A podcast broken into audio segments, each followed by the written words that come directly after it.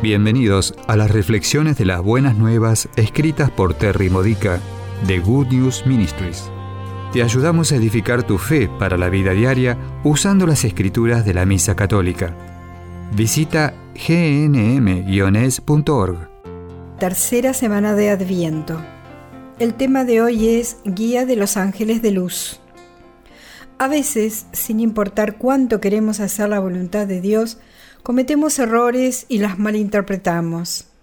San José, en la lectura del Evangelio de hoy, Mateo 1, versículos 18 a 25, deseaba hacer solo lo que era santo y compasivo. Asumió que lo correcto sería terminar su compromiso con María de manera silenciosa, en vez de someterla a las condenas de la ley, las cuales pedían que fuese apedreada a muerte por haber tenido relaciones con un hombre fuera del matrimonio.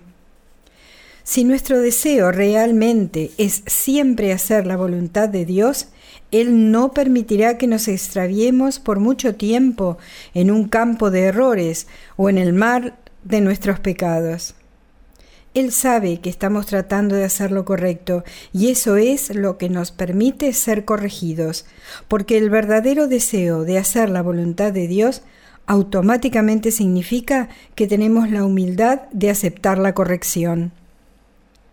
Un día, hace muchos años, mientras conducía más rápido de lo que permitía el límite de velocidad, porque ir más lento era demasiado aburrido para mi mente alborotada, le dije a Dios que Él debería crearme nuevamente si quería que yo obedeciese la ley civil.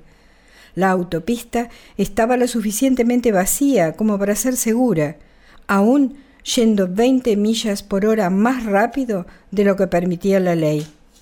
Ir más lento parecía ridículo. De repente perdí todo deseo de ir tan rápido. Dios realmente me creó nuevamente, en un solo momento. ¿Le has dado permiso a Dios para que te transforme? Cuando nos falta humildad, cualquier deseo que decimos tener sobre obedecer la voluntad de Dios es solo un disfraz.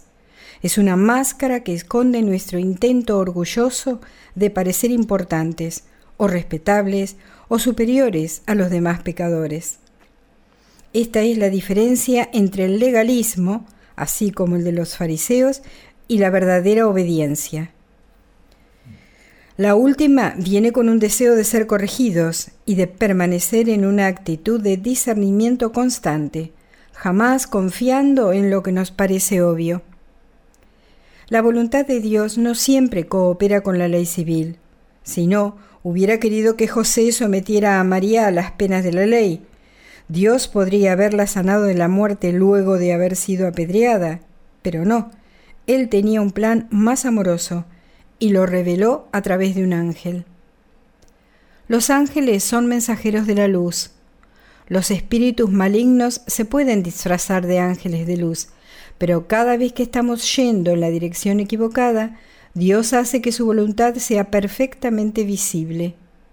Los errores se corrigen cuando vemos dónde alumbra la luz de Cristo y vamos hacia ella, es decir, vamos hacia donde nos lleva la inspiración de Dios para permitirnos tener una relación más profunda, cercana y humilde con Cristo.